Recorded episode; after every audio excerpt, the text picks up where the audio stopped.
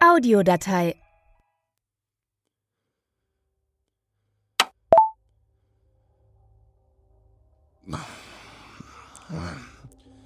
Also, mir wurde der Befehl erteilt, dass ich das Erlebte hier als Audiodatei dokumentieren soll. Nur, wo soll ich da anfangen? Wir würden es bevorzugen, wenn Sie den Ansatz Ihrer Dokumentation auf den Zeitpunkt des erstmaligen Betretens des Gebäudes legen könnten. Für den Fall, dass Sie sich nicht mehr erinnern, der Zugriffsbefehl wurde exakt um 23.43 Uhr erteilt. Na dann. Hm. Wie Sie wissen, wurde uns der Ihnen vorliegende Befehl erteilt und zwei meiner Kollegen öffneten die Tür. Dann sind wir eben reingegangen. Würde es Ihnen etwas ausmachen, wenn Sie etwas präziser werden würden? Auskünfte über Art und Weise der Öffnung sowie genaues Vorgehen und Details haben höchste Priorität. Werden Sie bitte so ausführlich wie möglich. Meinetwegen. Unsere Einheit bestand aus zehn Männern, einschließlich mir. Es war bereits seit geschätzt halb acht Uhr dunkel und die Tür wurde, wie trainiert, rustikal, beseitigt. Naja, das Muster für die Stürmung von Gebäuden der Stufe Delta oder höher sollte Ihnen ja bekannt sein. Genauso wie Bewaffnung und Ausrüstung.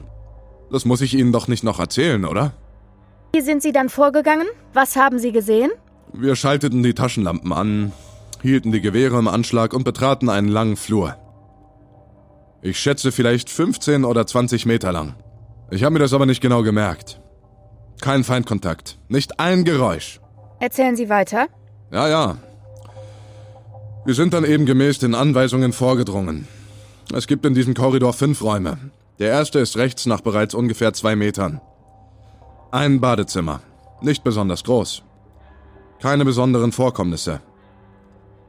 Der Eingang zu Raum 2 ist etwa zwei Meter versetzt vom ersten auf der linken Seite. Eine Küche. Keine besonderen Vorkommnisse.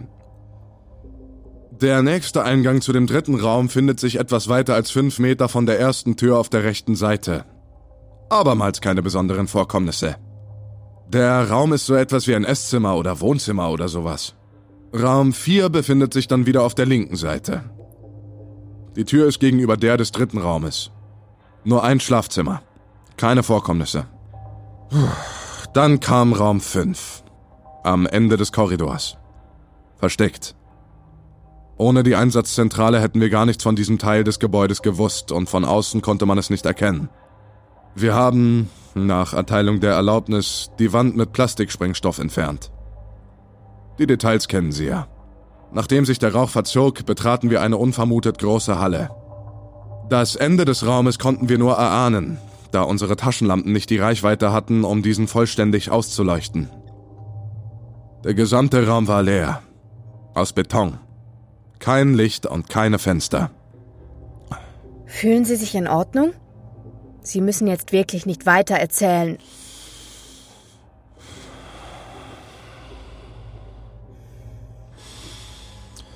Wir bildeten eine Linie in die Breite des Raumes. Dieser war war völlig leer. Nicht einmal besonders breit.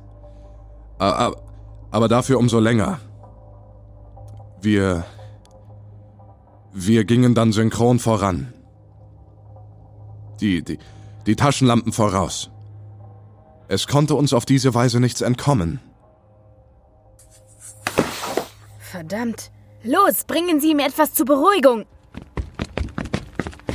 Zu Befehl.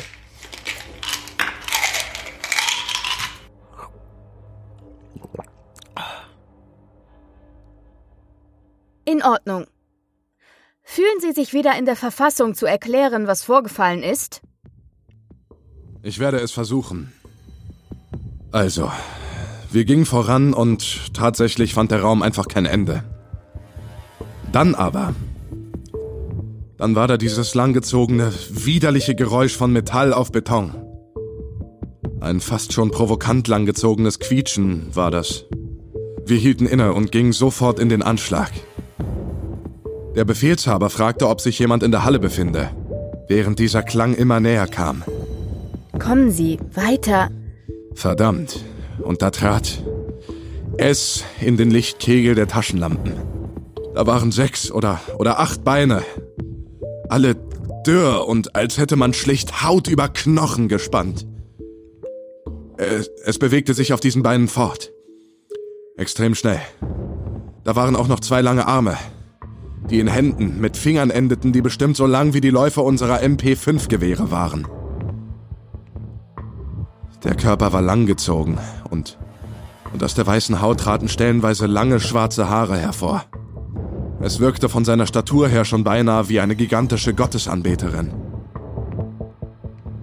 Doch, doch dieser Kopf, dieser Kopf, ein, ein langer Schädel mit schwarzen Augenhöhlen.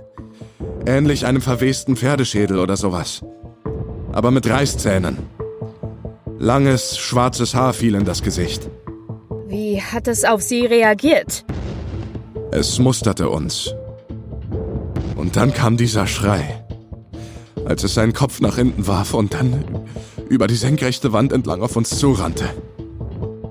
Wir, wir eröffneten das Feuer und die Kugeln trafen. Aber der Schaden blieb aus. Es war so unglaublich schnell. Was ist dann passiert? Sie müssen jetzt reden. Es rammte Bamberg, der ganz außen stand, in die Brust und dieser wurde von der Wucht einfach zerfetzt. Es war zu schnell, um zu bremsen und so rannte es gegen eine Wand, welche vom Einschlag erschüttert wurde. Kurz danach sprintete es durch den Kugelhagel direkt auf unseren Befehlshaber zu. Es packte ihn, riss ihn entzwei und schleuderte seine Einzelteile durch den Raum.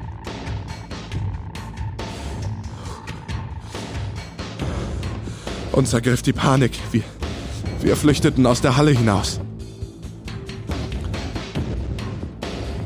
Ich weiß nicht mehr, wer es war. Aber irgendjemand aus unserer Einheit stolperte über Bambergs Leichenteile. Man hörte noch Knochen brechen und dann sah ich nur noch, wie ein Arm haarscharf an mir vorbei durch den Korridor des Gebäudes flog. Ein letztes Mal erklang dieser Schrei. Dann waren wir draußen. Es verfolgte uns nicht, sondern stand am Ende des Korridors und starrte uns einfach nur an.